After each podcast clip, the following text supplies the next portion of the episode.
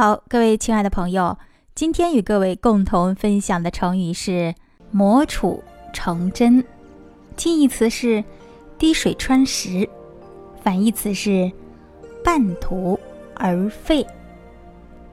出处呢是宋注目方于胜览，“磨杵成针”的意思是把铁棒磨成绣花针，比喻有恒心。有毅力，再大的困难也能够克服。杵这里是指舂米或者捣物用的棒槌。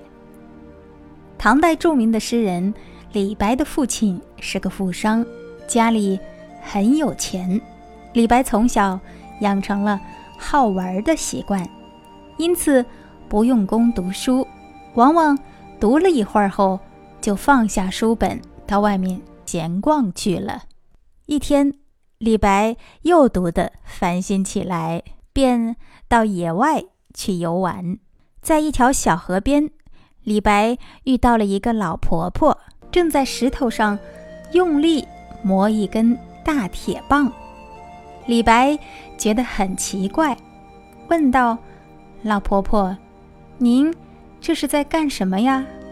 老婆婆抬头瞧了瞧李白。